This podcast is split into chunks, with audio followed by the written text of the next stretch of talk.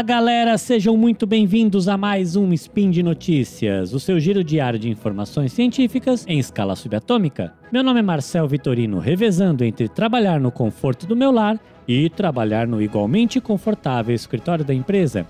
E hoje, dia 20 Gaian do calendário Decatrian e dia 8 de julho do calendário Gregoriano, um dia depois do aniversário da minha querida mamãe. Dona Iracema, vamos falar sobre trabalho híbrido. E no programa de hoje, cinco dicas para sermos produtivos e organizados trabalhando no modelo híbrido. Roda a vinheta! Speed Notícias.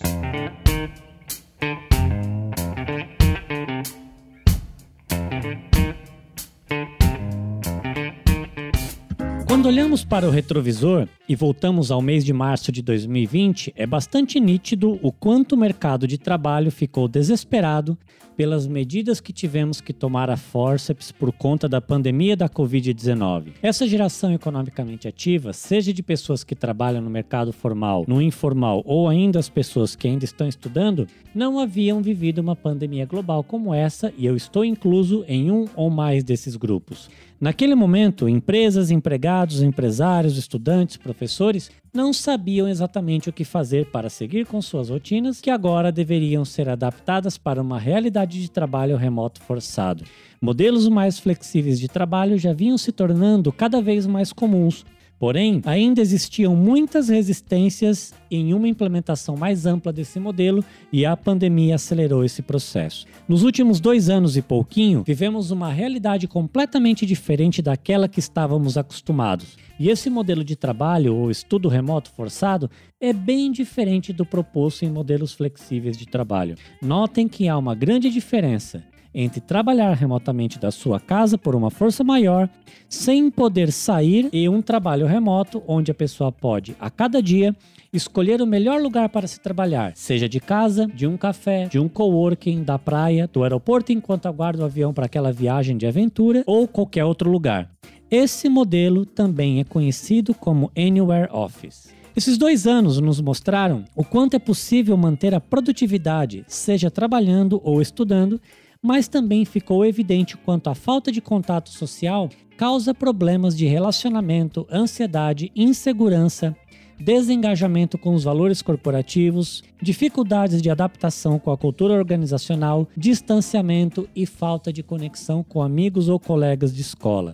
Muitos estudos foram feitos e identificaram tantos pontos positivos como negativos em se adotar os dois modelos, presencial versus remoto. E o mercado de trabalho chegou à conclusão que o melhor modelo a se adotar é o híbrido. Como o próprio nome sugere, o trabalho híbrido é aquele que o colaborador exerce suas atividades parcialmente no modelo remoto ou Anywhere Office e a outra parte indo até as dependências da empresa. Não existe uma unanimidade da quantidade de dias necessários para estar presencialmente na empresa. Cada uma, dentro de suas políticas, adotou modelos diferentes, levando bastante flexibilidade para os colaboradores. Na empresa em que eu trabalho, por exemplo, existe uma exigência de estarmos uma vez por semana no escritório da empresa e uma recomendação que é totalmente opcional de estarmos uma segunda vez. Empresas que estão adotando modelos menos flexíveis estão passando por um fenômeno de pedidos de demissão em massa. Pessoas deixando seus empregos atuais e, em muitos casos, aceitando propostas com salários menores por conta da maior flexibilidade em relação ao modelo de trabalho. Isso mostra que, mesmo termos nos adaptado de maneira bastante rápida no modelo de trabalho à distância, esse ainda não é a realidade, nem para as empresas e nem para os colaboradores. O fato é que, depois de tanto tempo criando maneiras de se tornar mais produtivo e se adaptar trabalhando de casa, há um novo desafio que é reorganizar as atividades para acomodar nesse novo modelo híbrido, que é o que aparentemente será o modelo prevalente na grande maioria das empresas e das profissões. Então, quero deixar algumas dicas que são muito importantes para essa nova realidade. Dica número 1: um, organização das suas atividades.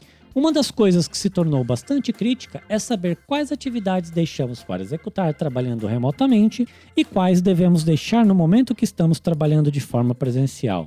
Para quem pensa que eu tenho uma solução definitiva para esse problema, está muito enganado. A resposta para essa questão é: depende. Sim, depende. Em geral, atividades que exigem mais concentração e menos interrupções são aquelas que devem ser executadas a partir do trabalho remoto onde temos maior controle do ambiente, um desenvolvimento de uma nova ferramenta ou de um software, uma apresentação de negócios, um orçamento para um projeto, etc. Essas atividades que exigem começo, meio e fim e com prazos são as mais recomendadas. Já no modelo presencial, o ideal é que deixemos atividades de tomada de decisões em conjunto, reuniões de planejamento, workshops ou ainda atividades de interação com o time ou visitas a clientes. Como o contato social praticamente se perdeu durante a pandemia, percebemos a necessidade de interação com amigos ou colegas de trabalho.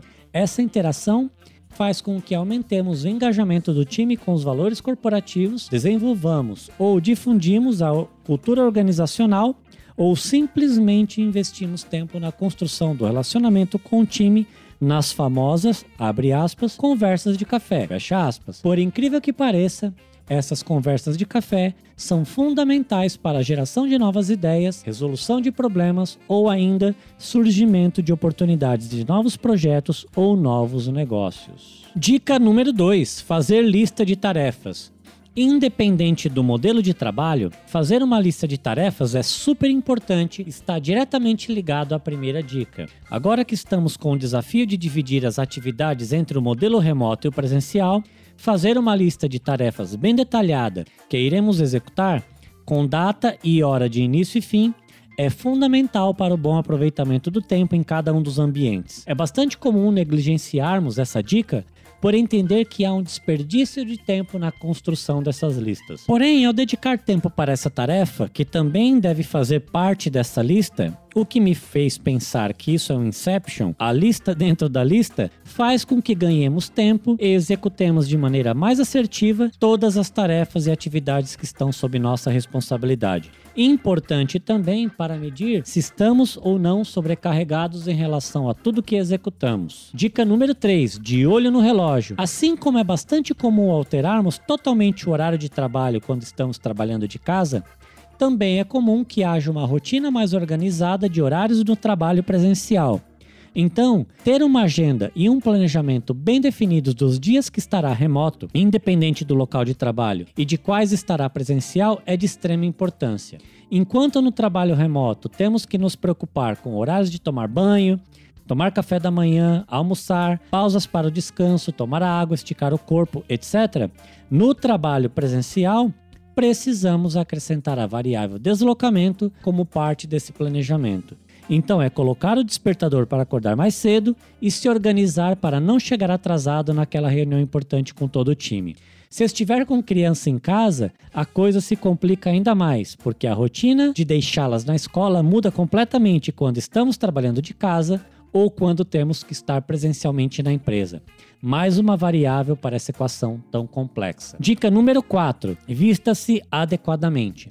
É bastante tentador estar em casa e ficarmos de pijama o dia todo, ou ainda de bermuda e chinelo. Como normalmente não nos vestimos assim no nosso dia de trabalho, precisamos passar a mensagem para o nosso cérebro que estamos nos preparando para as atividades que vêm por aí. Se você costuma usar uma calça jeans, tênis e camiseta para trabalhar quando vai para o escritório, tente fazer o mesmo trabalhando de casa. O importante é criar um ambiente que seja o mais parecido com o de costume. Estar vestido adequadamente também é fundamental quando precisamos participar de alguma videoconferência. Nada de estar de camisa social na parte de cima e só de cueca ou de calcinha ou ainda de pijama na parte de baixo. Lembre-se que você está trabalhando e que por algum motivo você pode precisar se levantar para atender alguma urgência ou pegar alguma coisa que está fora do seu alcance com a câmera ligada, uma cena constrangedora pode acontecer. A dica também vale para quando vamos para o escritório e é importante observar o dress code atual da empresa e como as pessoas, no geral, estão se comportando neste novo modelo híbrido. Nas minhas observações, as empresas ficaram mais flexíveis neste tema também e muitas que eram bastante formais estão mais casuais hoje em dia. Dica número 5: lazer. Depois de toda essa enxurrada de coisas, não se esqueça do lazer. Aproveite os momentos com a sua família e com quem pode estar fisicamente ou virtualmente. Vamos lembrar que ainda estamos em isolamento físico e a pandemia não acabou. Mas isso não significa que devemos estar totalmente em isolamento social. Entre em contato com seus amigos, marque encontros virtuais, em, algumas, em alguns casos, encontros presenciais para jogar conversa fora, tomar uma cerveja, etc, etc. Também não se esqueça de se exercitar e movimentar o corpo. Fazer exercícios ajuda muito a criar essas válvulas de escape para manter a saúde física e mental em dia. No escritório, há sempre uma possibilidade de um happy hour depois do trabalho com os colegas, e mesmo que seja uma segunda-feira. Lembre-se que esses momentos de interação com o time estão cada vez mais reduzidos e que se divertir e celebrar fazem toda a diferença, então vale muito a pena aproveitar. Mas, se for dirigir, não beba. E se for beber, pode me convidar que eu me junto a você. E para finalizar, quero dizer que estamos vivendo mais um momento único da humanidade, que é um pós-pandemia.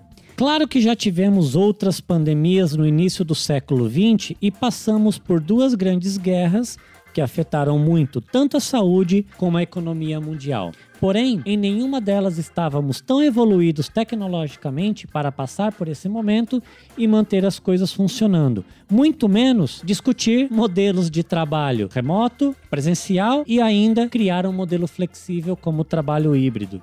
Então, observe que modelo faz mais sentido para você: remoto, presencial, híbrido ou qualquer um que surja por aí. E lembre-se de que se não estiver satisfeito com o seu modelo, mude. O importante é ser feliz. Afinal das contas, o trabalho não é apenas dinheiro e passamos muito tempo trabalhando para sermos infelizes. É isso aí, meus amigos, por hoje é só. Quero lembrar que os links comentados neste episódio estão no post. Deixe lá seu comentário, elogio, crítica, declaração de amor, afago ou busquem amigos para dividirem a carona para o escritório. Lembro ainda que este podcast só é possível acontecer por conta do seu apoio no patronato do SciCast, tanto no Patreon quanto no Padrim e também no PicPay. Desejo a todos um excelente dia, um grande abraço e até amanhã!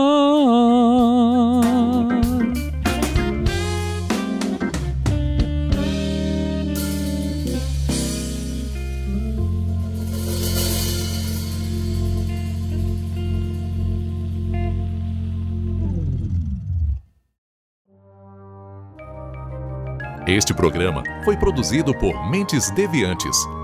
deviante.com.br